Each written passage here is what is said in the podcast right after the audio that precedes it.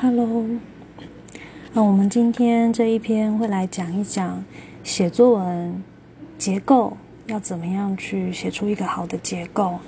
那这个部分会是在讲义的第一页，讲义的第二页呢，则是教大家写作文的一些基础的步骤。它其实是有一个可以遵循的，像 SOP 的东西，只要照着写的话，你的作文都不会太糟践的。那我们先来看到现在这个讲义的第一页。第一页呢，我们先来看到第一个部分，a sandwich structure。这个也是我在上课有提过的概念，但是我上课是用 hamburger 汉堡的概念来说的。那你可以看到一个三明治或是一个汉堡呢，最上面跟最下面就是一片面包。那最上面的这一片面包可以当做是一个引言。最下面的那一片面包呢，则是我们的结论。中间包夹了，通常有三到四个，呃，就是等于是这个汉堡跟三明治最好吃的重点。那在作文上面呢，就会是我们文章的主体，你要讨论的内容。我们在讲义上面是把它写成 main point one two three。那所以大部分的作文形态，你可以看到。讲义上面就是有一个 introduction，中间有三到四个 main point，最后有一个 conclusion。好，那我想在写 introduction 跟 conclusion 的时候呢，是不困难的。重点是中间的每一段，比如说 main point one，它会是一个段落；main point two 也会是一个段落；main point three 你也要写成一段。这三段里面的结构要怎么写呢？想知道怎么写的话，我们现在就来看一下现在讲义的第二部分：topic sentence 主题句，还有 supporting details 支持性的细节。那原则上，我们这中间的三段 main point one two three，它每一段的第一个句子原则上都要是 topic sentence 主题句。在这个句子里面，我们就会把这个段落它整段的重点。就在写在这个主题句里面，且放在第一句。那它其实它的走向还是比较 general、比较概括性的一个论述。写完了这个主题句之后呢，下面我们就会写一些来支持这个主题句的一些像证据一样的东西，我们叫 supporting details。那这个东西呢，就会是比较详尽的。好，所以下面是一个小小的练习，叫做 My hometown，在描写宜兰。你可以看到第一段跟尾巴这一段分别是 introduction 跟 conclusion，中间这三段的第一句都被我挖了空格，你可以从下方的 A、B、C 好各选一个填进去每一个段落的第一句。那所以呢？如果你填好了，你就会发现，其实主题句就是一个概括性的陈述。像 A，他说：“呃，宜兰是一个住起来很舒服的地方。”那你套回去段落里面，你可以看到后面所谓住起来很舒服是什么意思，还有给很多的细节。好，那或是像 B 选项的，大家对宜兰的第一印象就是呢，它的稻田是非常无与伦比的美丽。那套用在段落里面，你会发现后面他就会去写稻田的景色该是什么样的，所以大家在写作的时候就可以参考像这样子的写法。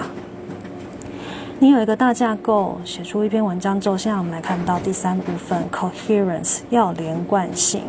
那你可以使用一些 transitional words，选用一些转成语。好，那所以下面我写了一篇文章，这一个文章呢，它是没有使用任何转成语的。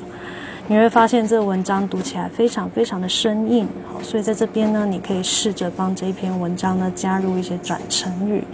那你会说，老师，我不知道要用哪一些转成语，我上课可能讲了很多，但是我也忘光了。那没有关系，我们就请同学打开 Google Classroom，有英文作文训练，的那个分类点进去，我有把一些常见的转成语做成一个讲义放上去。所以如果呢你想要参照的话，可以去 Google Classroom 开一下那个档案哦。那没有问题的话，我们这一份讲义要来到它的第二页的地方。我们刚刚前面讲的第一、第二、第三点呢，都是一个大概写作你要遵循的一些重点。那实际上的流程会是什么样呢？我们现在来看到讲义的第二页，Steps for Writing。Step one，我们会先 brainstorm，我们会先脑力激荡一些基础的东西，包含你这篇文章想要提到谁，想要提到什么时间点，发生什么事情，在哪里发生，怎么发生的，你先把它都不管，不管它的逻辑，全部都把它写下来，因为到时候比赛现场会有一些呃空白纸给你草稿，你可以先通通把它从脑袋里面挤出来写下去，然后再去编排你想要呈现的顺序。呃，那就是第二部分，structuring，你要给他一个逻辑，一个架构。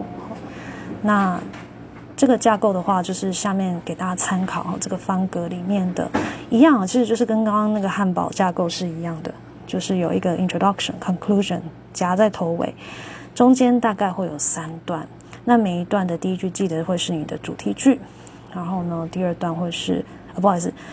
每一段的第一句会是你的主题句，那接下来就是一些来扩充主题句的一些内容。按照这个架构，你就等于好可以写出这篇作文的大纲了。所以我会建议你在初期自己写的时候，最好先列一个大纲，然后呢才真的下去写。好，那大纲就是我们现在框起来的这个部分。好，最后写完的话，我们要 checking，要检查一下你的 spelling 拼字有没有正确。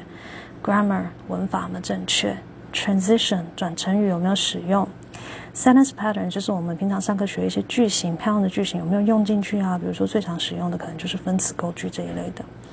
那后面一百五到一百八的用字，这个是指写大考的写作。那我们现在呢，是不是大考写作？是英文作文比赛。